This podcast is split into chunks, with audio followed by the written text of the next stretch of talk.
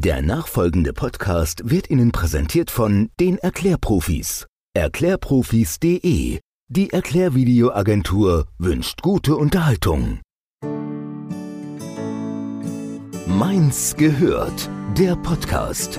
Für, über, in Mainz. Der schönen Stadt am Rhein.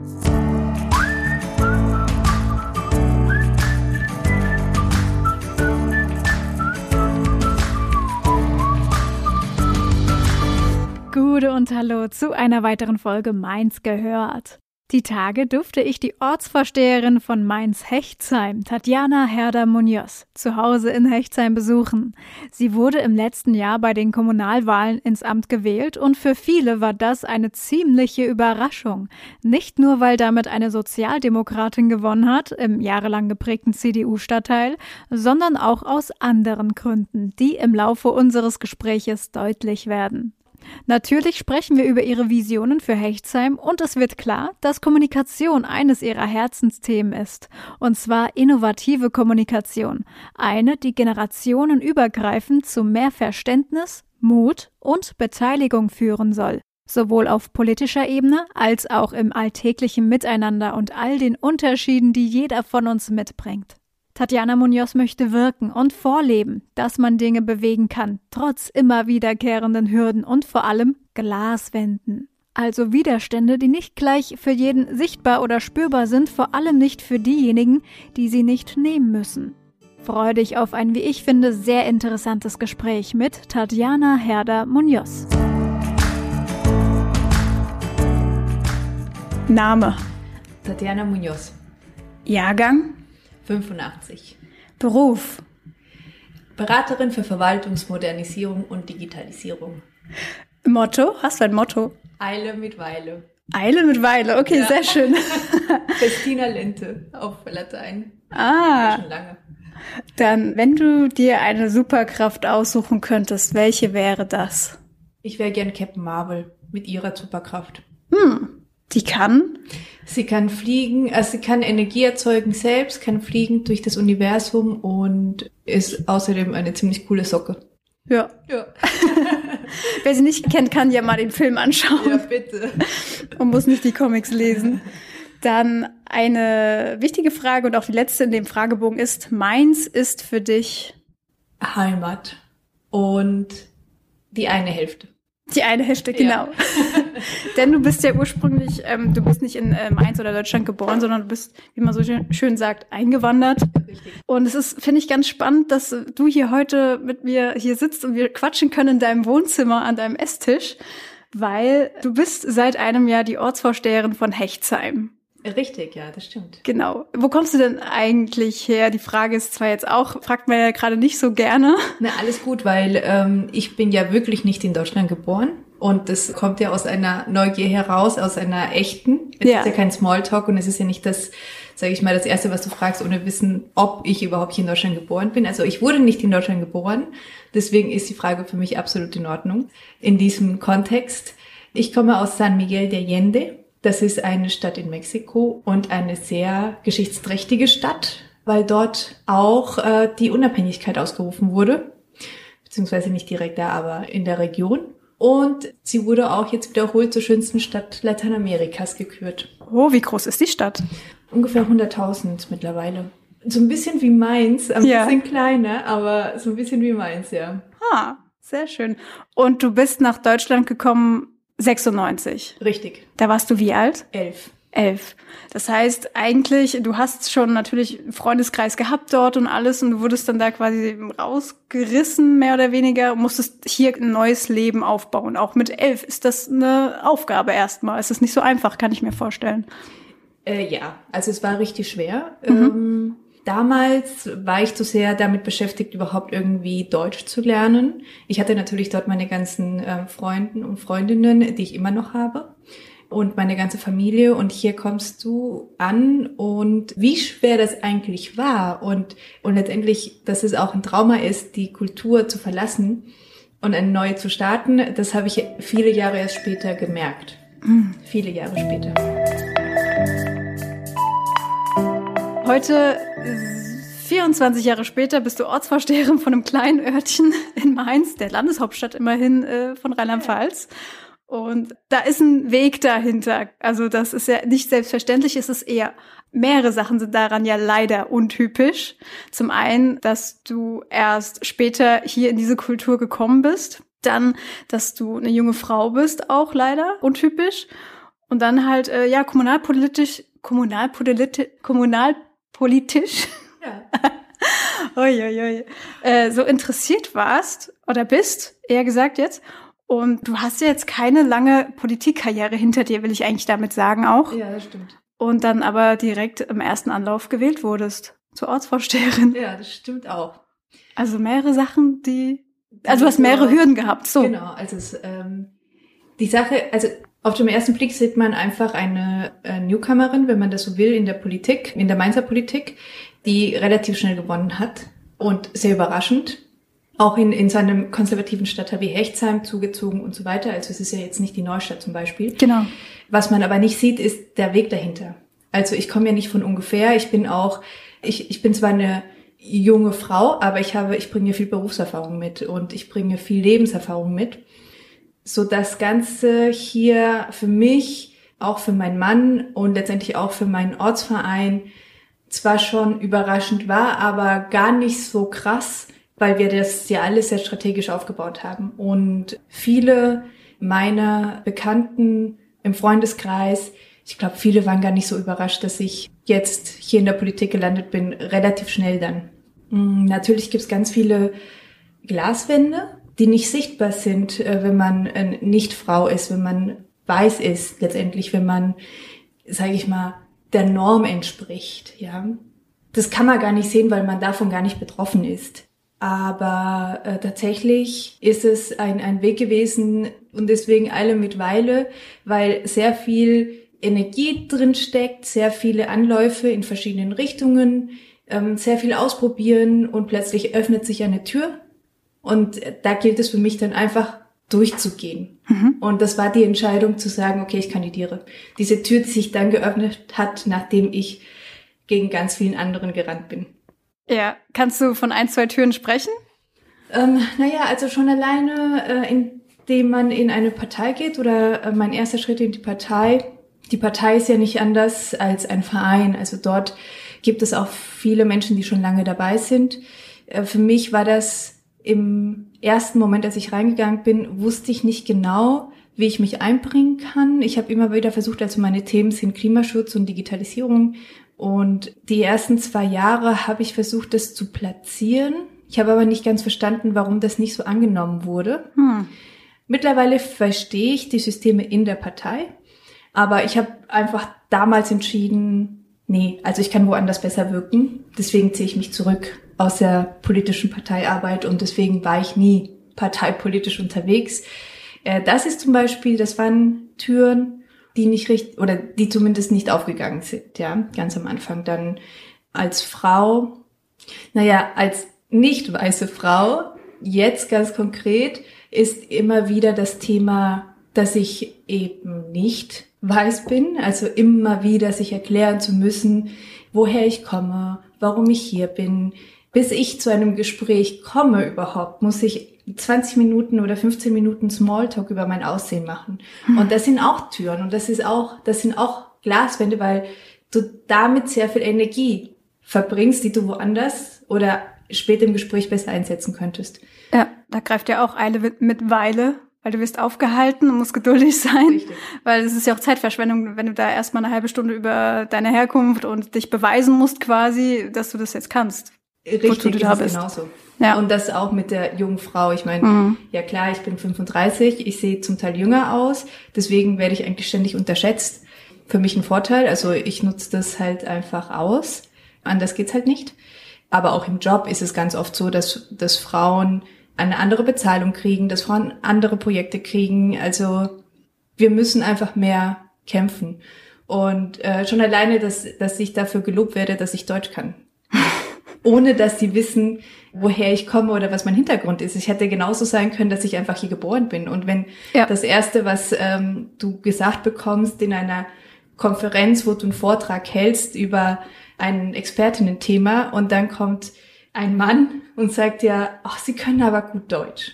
Ja, Danke Sie auch. Ja, genau, das habe ich dann auch gesagt. Ja. Danke gleichfalls. Ja. Und er war super irritiert. Aber das sind halt echt so Sachen, wo ich denke, okay Leute, why? Ne? Also warum können wir das nicht einfach überwinden? Aber wahrscheinlich äh, dauert das noch sehr lange. Bis Auf das, jeden Fall. Ja, leider.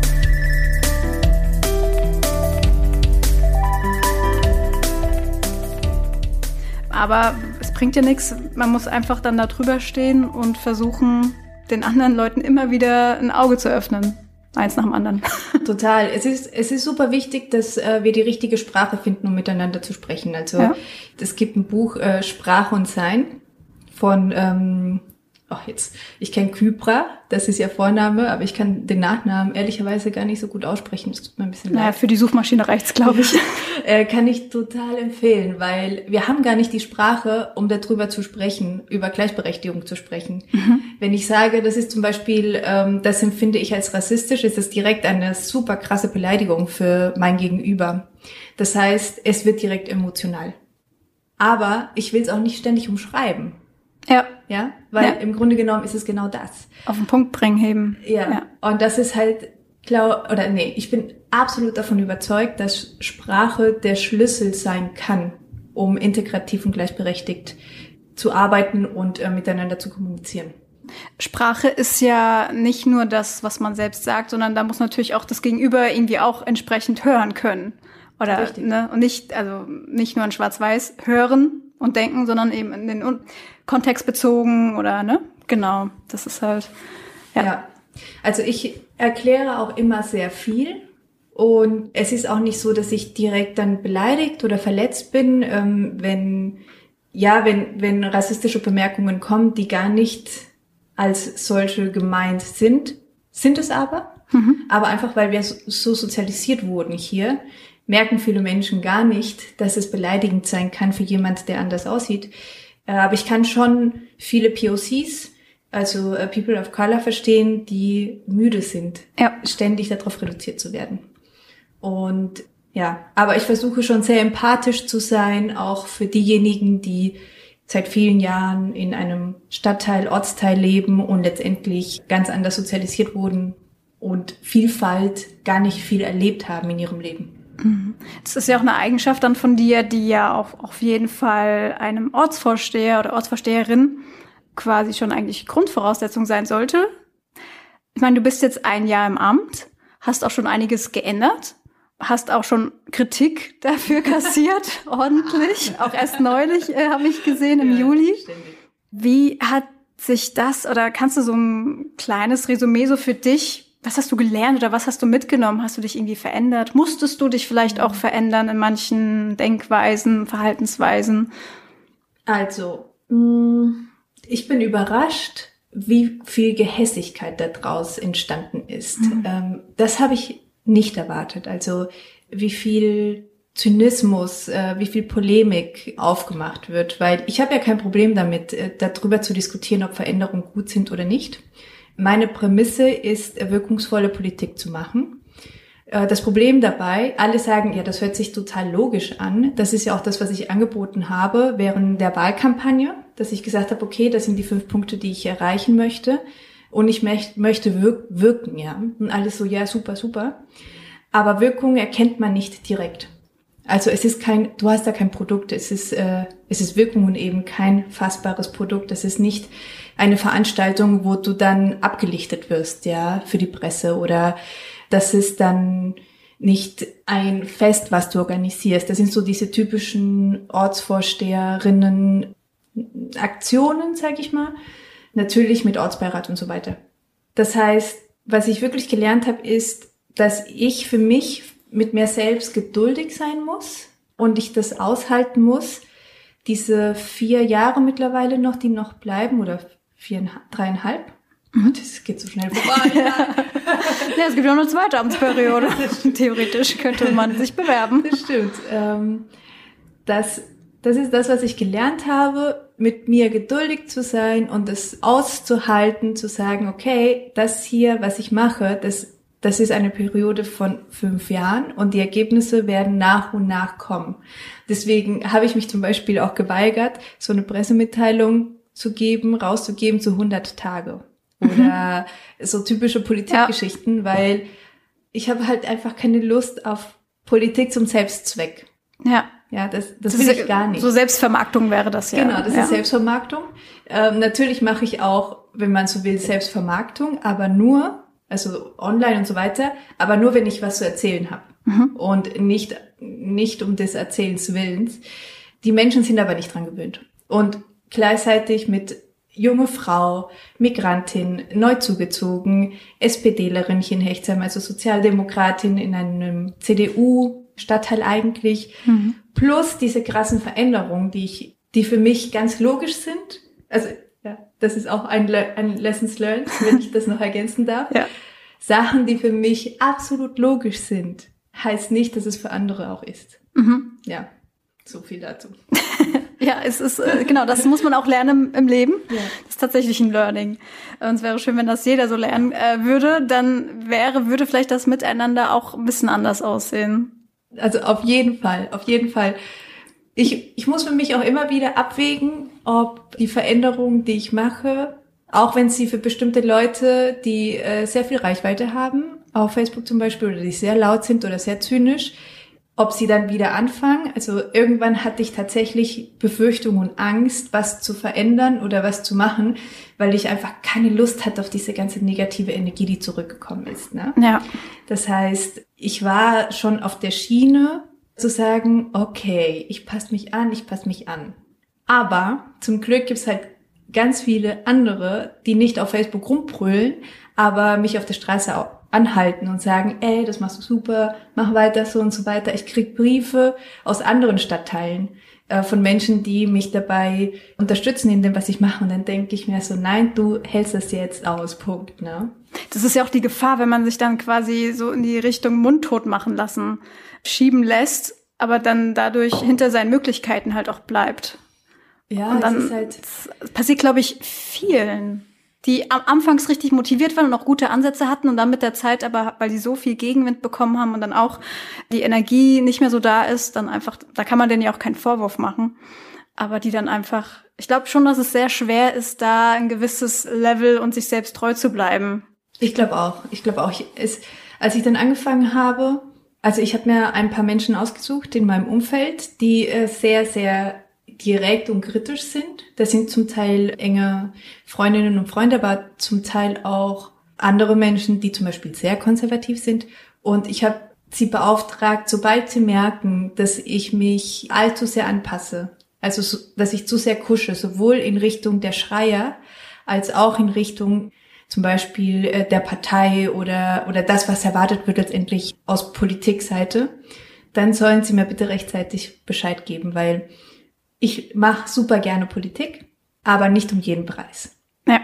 Und nicht um, um den Preis meiner Werte und meiner eigenen Einstellungen. So quasi so ein Alarmsystem hast du dir aufgebaut. Genau. Ja. Soziales Alarmsystem. Richtig, so, okay, du veränderst dich gerade total in die eine oder in die andere Richtung, willst du das? Und ja. dann denke ich drüber nach und dann sage ich nein oder ja, das ist bewusst so. Ja, toll. Aber ja. ich brauche halt immer Leute, die mich spiegeln weil du gehst so schnell unter ja. äh, und verlierst dich so schnell in anderen Meinungen und, und Erwartungshaltungen. Ja. Hm.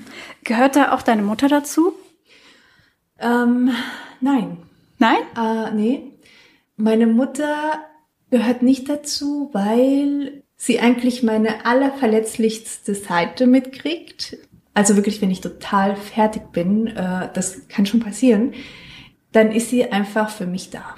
Mhm. Punkt. Und das schätze ich sehr, dass wir auf einem sehr, sehr emotionalen Niveau miteinander arbeiten oder arbeiten. Oh Gott, äh, ich, das, man weiß, was du meinst, okay, ja. Gut. Also es ist halt einfach, sie ist in, sie spielt in einer anderen Liga, was das angeht, ne? Also ja. sie ist einfach Support und sie ist, mit ihr bin ich noch die kleine Tati, die kein Deutsch kann und äh, verängstigt irgendwo Angst hat, weil unterm Bett ein Monster ist. Ja. Und das ist immer noch so. Und das ist auch gut so. Ja, das glaube ich, das ist schön.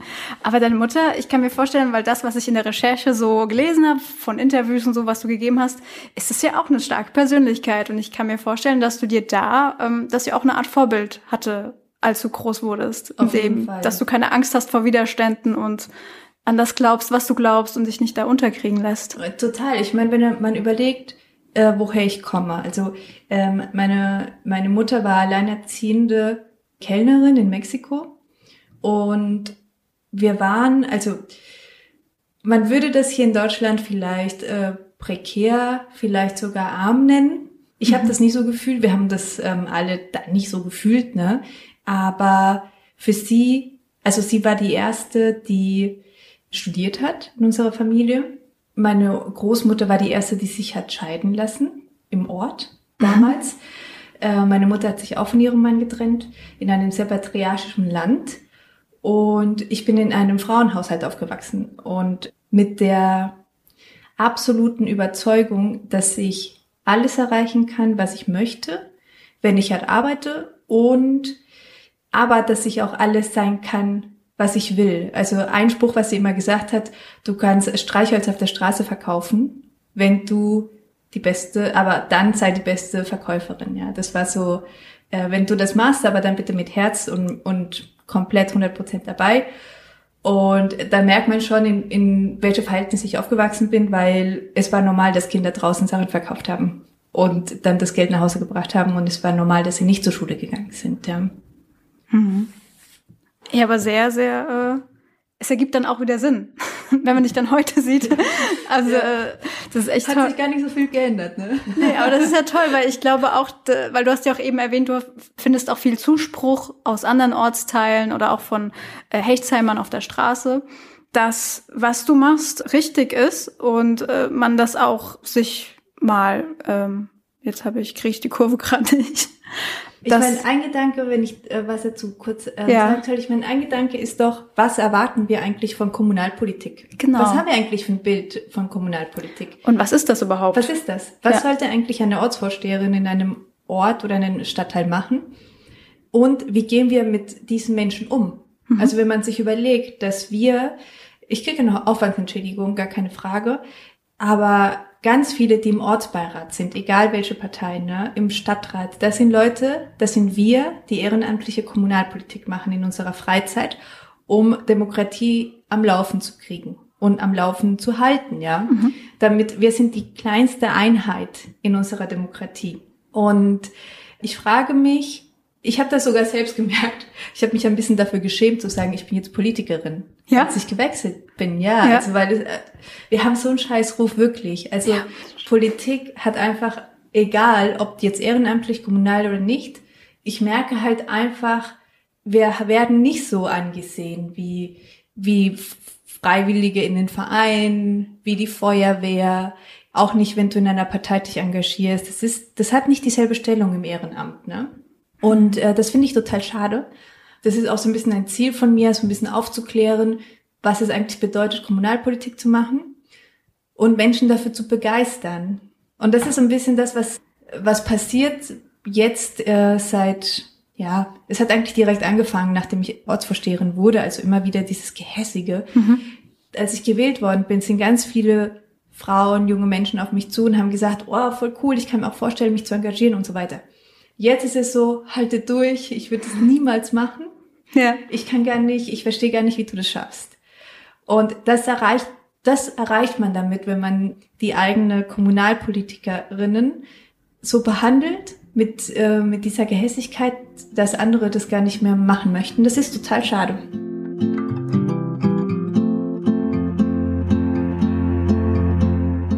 Ist es vielleicht auch diesem, na, ich nenne es jetzt mal Wettbewerb unter den Parteien so ein bisschen geschuldet? Weil halt natürlich auch Kampagnen gemacht werden gegeneinander, weil man selbst mehr, ja, dieses, also man macht ja, wenn man sich selbst herausstellen will, macht man die anderen ja gleichzeitig kleiner. Oder halt redet sie nieder und so, äh, ja, verbreitet sich das Wort und, und so weiter und so fort. Und man hat es gleich in so einem verbalen Schussfeld. Da begibt man sich ja nicht aus Jux und Dollerei rein, sozusagen, oder weil es einem Spaß macht. Ganz im Gegenteil, man will ja was gestalten. Und ich habe auch gelesen, da hast du mal gesagt nach dem Motto, fordern reicht nicht. Also einfach nur fordern, ja und dann. Mhm. Nach dem Motto, also habe ich es jetzt interpretiert, nicht nur fordern, sondern auch Unterstützung anbieten und Lösungen vielleicht auch bieten. Mhm. So, weil alles andere, ja, dann ist, darf man auch nicht fordern, wenn man nicht bereit ist, etwas zu tun. Total. Also ja. ich finde, wir tragen alle Verantwortung dafür, dass die Gesellschaft läuft. Alle. Jeder einzelne von uns, jede einzelne von uns. Und es gibt, ich kriege zum Beispiel E-Mails, die in zu einem Ton sind wie veranlassen Sie, sorgen Sie dafür. Mhm. Sie wurden dafür gewählt, machen, ihr, machen Sie Ihren Job. Genau, das kennt man ja. So genau, diese Ausdrücke, die kennt man, die hat man so im Ohr, wenn es um Politiker geht und ach, das läuft alles nicht und ja, genau. Keine, keine, kein Wahlversprechen gehalten, aber was dahinter steckt und wie viel, wie lange so ein Prozess dauert, das wollen die meisten gar nicht sehen. Nee, nee, überhaupt nicht. Aber wenn ich zurückschreibe, ja, was ist das Problem, schicken Sie mir eine Lösung, dann gibt's oft keine Antwort mehr. Ist ja dein Job, nach dem ja, Motto. So ungefähr. okay. Äh, aber ich muss auch ehrlich sagen, ganz viele würden sich total gerne engagieren, mhm. wissen aber nicht genau wie. Mhm. Ja, also dieses, ich will nicht nur fordern, ich will tatsächlich auch was vorschlagen, aber wo? Weil letztendlich ist die Verwaltung und auch die Politik oft ein schwarzes Loch für mhm. viele. Und deswegen ist mir total wichtig und einer meiner Ziele, in den nächsten Jahren eine Infrastruktur aufzubauen, wo mündliche Bürger und Bürgerinnen, darum geht's eigentlich, um Mündigkeit, ja. Nicht um Mündlichkeit, um Mündigkeit. ja. Das so mündliche, nein.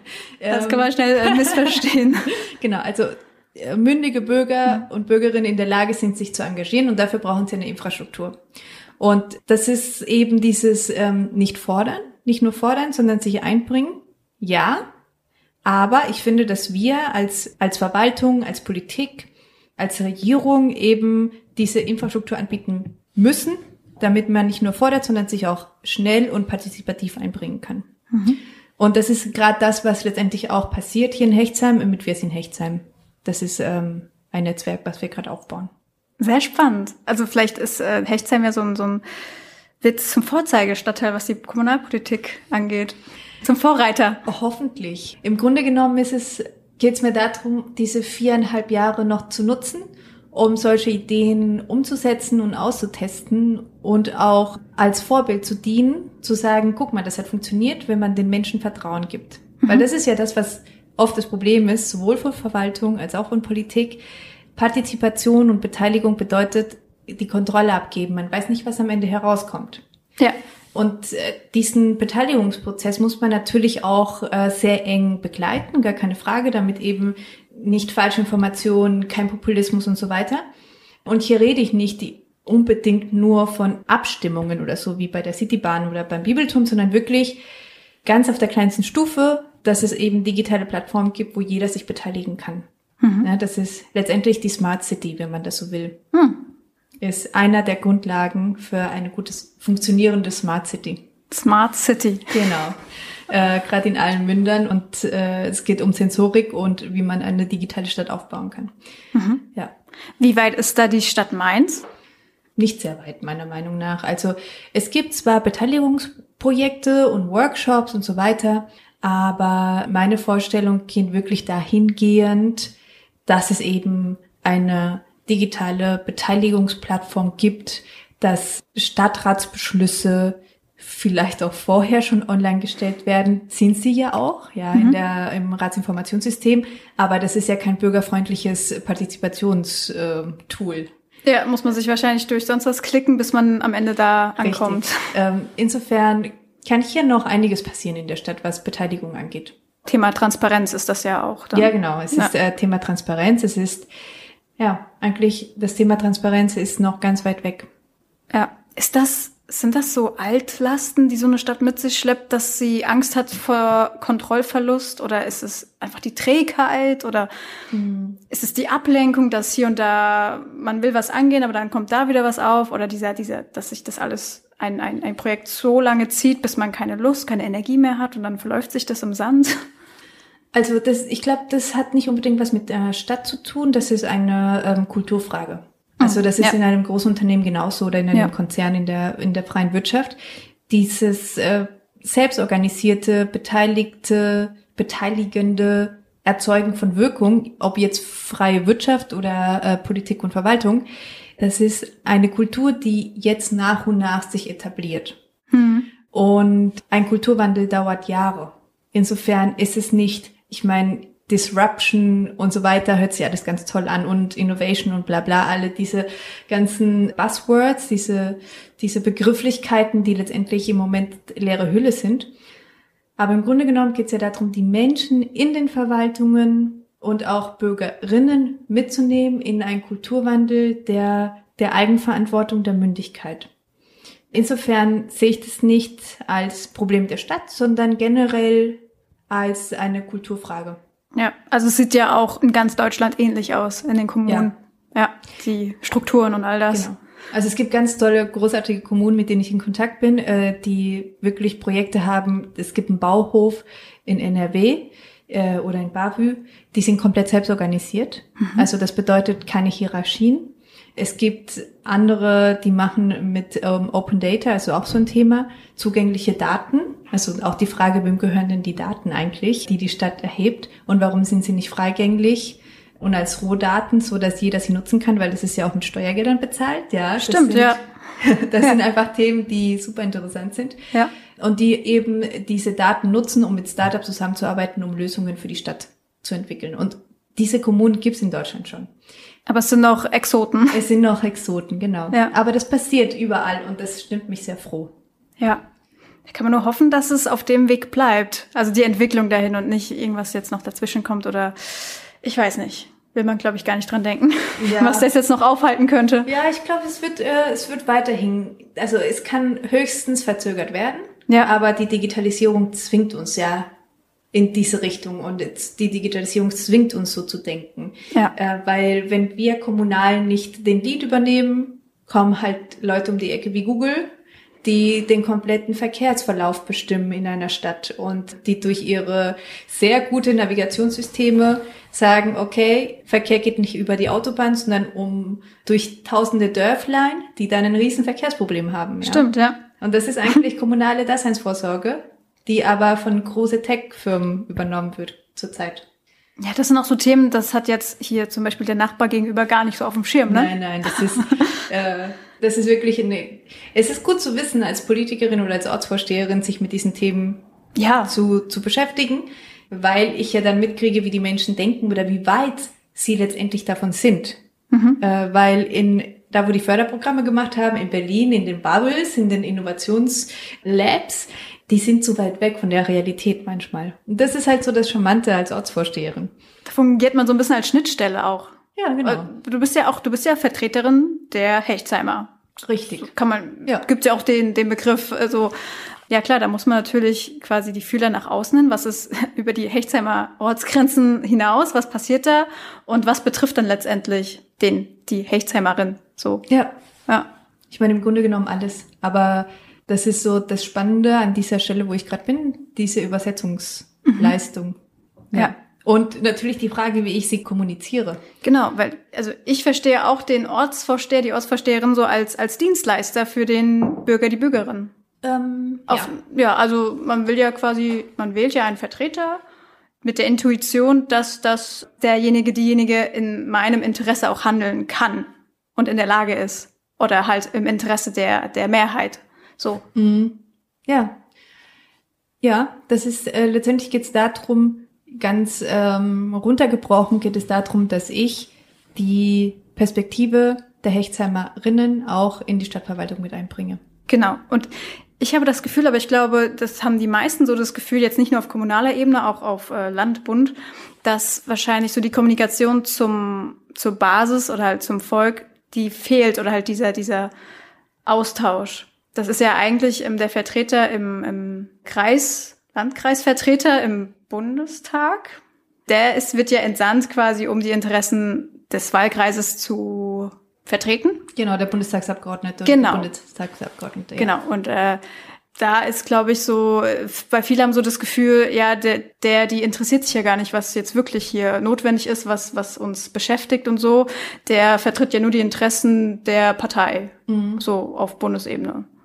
Insgeheim. Ja. So, das ist ja, glaube ich, das, womit dann jemand wie du kämpfen musst mit so einem Image, dass das so ja gar nicht stimmt, nicht so verallgemeinert. Also es gibt bestimmt natürlich auch Kolleginnen, Kollegen, die so arbeiten, aber, aber auch viele, die halt nicht so arbeiten.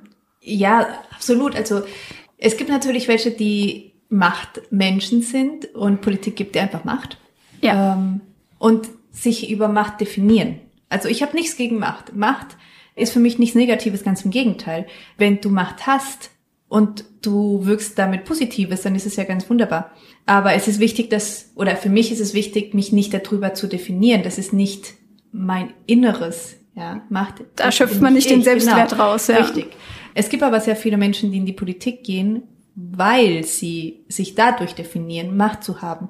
Und es fängt ja schon an, irgendwie Vorsitzender, Vorsitzende von einem Ortsverein zu sein. Das ist für sich schon so eine Machtposition. Ne? Das gibt's auch. Aber es gibt äh, genauso viele Menschen, die in allen Parteien, also äh, dieses Parteidenken ist sowieso nicht so meins. Also Ja. ich habe auch äh, parteiübergreifend sehr gute Netzwerke und Kontakte. Und wenn jemand was Gutes von einer Partei sagt, werde ich nicht irgendwie sagen aus Prinzip, äh, das ist scheiße. Das verstehe ich überhaupt nicht. Aber gut. So. Und das ist total schwierig zu vermitteln auf der einen Seite, dass nicht alle, die in die Politik gehen, einfach nur Geld und Machtgeil sind. Äh, das ist wirklich total verbreitet. Ja. Und, aber es ist halt auch wirklich schwer herauszufinden, wie die Kommunikation die Menschen erreichen. Ja, also ich zum Beispiel bin ja kommunikativ ziemlich viel unterwegs. Und trotzdem gibt es immer noch Menschen, die sich beschweren, dass ich nicht erreichbar bin.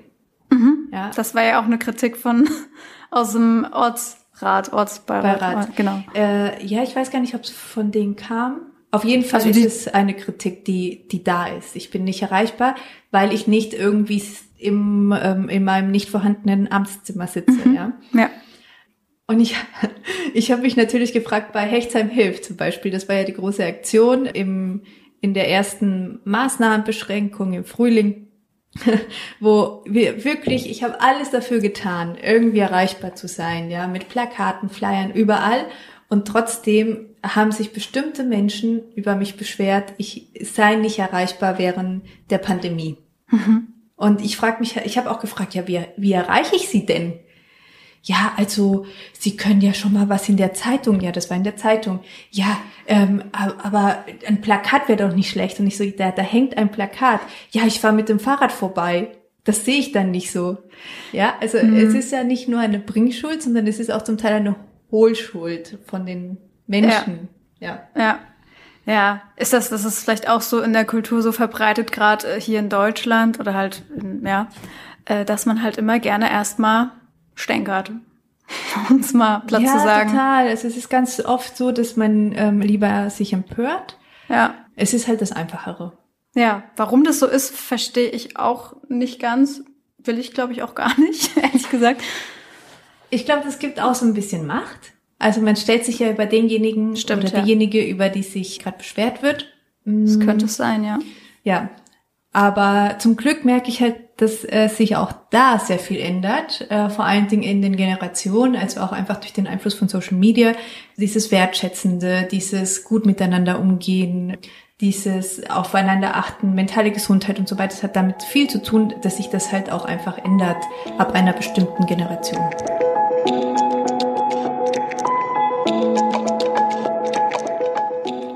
Dann kommen wir mal zu einem anderen Thema, mehr oder weniger. Und zwar hast du ja auch schon eben zwischendrin angedeutet, dass, dass du viel netzwerkst, auch im Sachen, also Frauennetzwerk ist ein Thema für dich. Und da gibt's auch die Rebel Girls Minds. Ja, das stimmt. Ja. Das war ein kleines Projekt, ja. Ja, war? Ist es, gibt's das nicht mehr? Mm, Also wir sind in Kontakt, aber es ist nicht so, dass wir das jetzt noch ganz aktuell hinterher irgendwie sind, so wie damals, als es gestartet ist. Vielleicht werden wir das auch noch mal ins Leben rufen und noch mal ein bisschen pushen. Es pausiert gerade ein bisschen. Ja, also was heißt es pausiert? Wir sind ja immer noch da, die Frauen, die dahinter stehen. Ne? Wir haben ja auch noch unsere Mastermind-Gruppe, das überschneidet sich zum Teil. Aber es ist so, dass, wie das halt einfach ist, ich wurde Ortsvorsteherin und wow. Ne? ähm, dann äh, Jasmin hatte auch Projekte, Julia auch, Britt auch. Das heißt, die Rebel Girls haben erstmal pausiert. schauen wir mal, was passiert. Ja, wir sind gespannt. Also ich finde schön, wenn man da nochmal was hört oder wenn es halt okay, sich ein Projekt anbietet. Ja, auf jeden Fall. Dann ähm, Ziele. Was sind denn noch deine politischen Ziele, wenn du welche hast? Oder konzentrierst du dich gar nicht so weit in die Zukunft? Mm, also, ich kann mir alles vorstellen. Mhm. Alles. Allerdings, wie gesagt, nicht um jeden Preis. Das heißt, was mich antreibt, ist ja, was zu wirken und zu sehen, dass sich was verändert. Das kann in der Politik sein, das kann über meinen Job sein. Beides. Auf jeden Fall ist schon das Ziel, an Schlüsselstellen zu kommen, wo Entscheidungen getroffen werden. Ob das in der Politik ist, wird sich zeigen, aber Politik ist auf jeden Fall eine Option für mich. Das heißt, könnte auch über die Stadtgrenzen hinaus. Ja, auf jeden Fall. Also ja, keine Grenzen gesetzt. Nein, ich bin ja ich bin ja beruflich schon viel unterwegs, auch in Berlin auf Podiendiskussionen und so weiter. Das ist ja eine komplett, also mein mein beruflicher Werdegang, der ist ja gar nicht so sichtbar, weil ich ja gar nicht so viel öffentlich darüber spreche. Genau, ja. Äh, aber da gibt es ja auch noch eine professionelle, die sehr viel auch auf Bundesebene unterwegs ist, ja. Insofern ist für mich, ja, meins auf gar keinen Fall eine Grenze. Abgesehen davon, also für mich ist irgendwie, ich denke Politik auch nicht in Karriere. Mhm. Ja, sondern da, wo du gebraucht wirst und das Gefühl hast, da kann ich was bewegen, genau, da gehe ich so hin. Genau. Und weiß ich nicht, wenn es plötzlich bunt ist oder wenn es Landesregierung ist oder Brüssel. Stadt, Brüssel, ja wirklich, ja, wirklich. Ja, Wenn ich denke, ich kann einen Mehrwert bringen, dann mache ich das und wenn ich nicht, wenn ich sage, okay, ich könnte das oder ich bringe einen Mehrwert, aber ich schaffe das von meiner Energie her nicht, so wie ich das gerne möchte, dann sage ich auch nein, auch wenn es ein in Anführungszeichen sieht man das jetzt nicht gerade, ich mache das mit den Fingern. also Hasenöhrchen. genau. Ein, ein Karriereschritt wäre. Mhm. Wo wahrscheinlich manche sagen würde, bist du verrückt, das nicht zu machen. Ja, hatte ich schon ein paar Mal. Ja, aber das ist aber am Ende, das ist vernünftig. Also das, da bin ich ein großer Fan von, auch zu sagen oder an, anzuerkennen, so, ja, das ist vielleicht toll auf Papier, aber wenn ich mich da nicht wohlfühle oder ich kann nicht das geben, was ich gerne möchte oder wie ich sehe, dass das Amt ausgefüllt werden sollte, dann ist das nichts für mich. Ja. So, ja. Und ich glaube, das ist auch so das Schöne, dass ich so aufgewachsen bin, wie ich aufgewachsen bin, auch mit, ähm, mit dieser Mutter, mit dieser Schwester.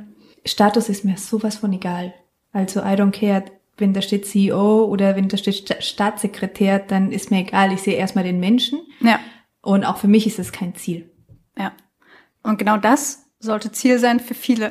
Eigentlich für alle. Finde ich auch. Ich glaube, da werden viele Probleme, in Anführungszeichen, auch vom Tisch. Ich glaube, dass viele auch viel friedlicher werden mit ihrem Leben und zufriedener. Mit sich selbst, mit ja. Mit sich selbst. Also das ist echt auch so ein Ding hier, wie viel Unzufriedenheit herrscht. Und manchmal wache ich morgens auf und ich kann gar nicht fassen, wie privilegiert ich bin.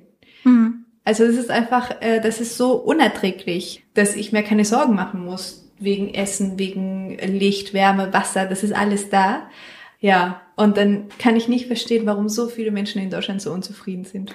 Ja, und dann äh, sich aufregen, dass sie eine Maske tragen müssen in gewissen ja. Umständen. Ja, ja, das ist, äh, wir brauchen mehr Zufriedenheit und mehr Menschen, die mit sich selbst im Reinen sind. ja, das wünschen wir uns.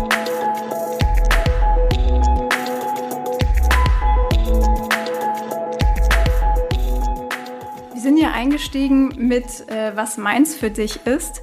Jetzt möchte ich auch abschließen mit, was wünschst du dir denn für meins? Mm, für meins wünsche ich mir, also meins ist insofern ganz interessant, weil wir ja doch sehr konservativ sind im Denken. Ne? Also äh, wenn du hierher kommst und ich bin ja also meins war meine Heimat, aber ich bin ja trotzdem so ein bisschen Außenstehende. Meins ist so wie das Auenland für mich, ja. Hm. Also alles schön, wenn neue Leute kommen, es wird gemütlich gefeiert und so weiter, aber bloß keine Abenteuer. Okay. Und, ja, ja.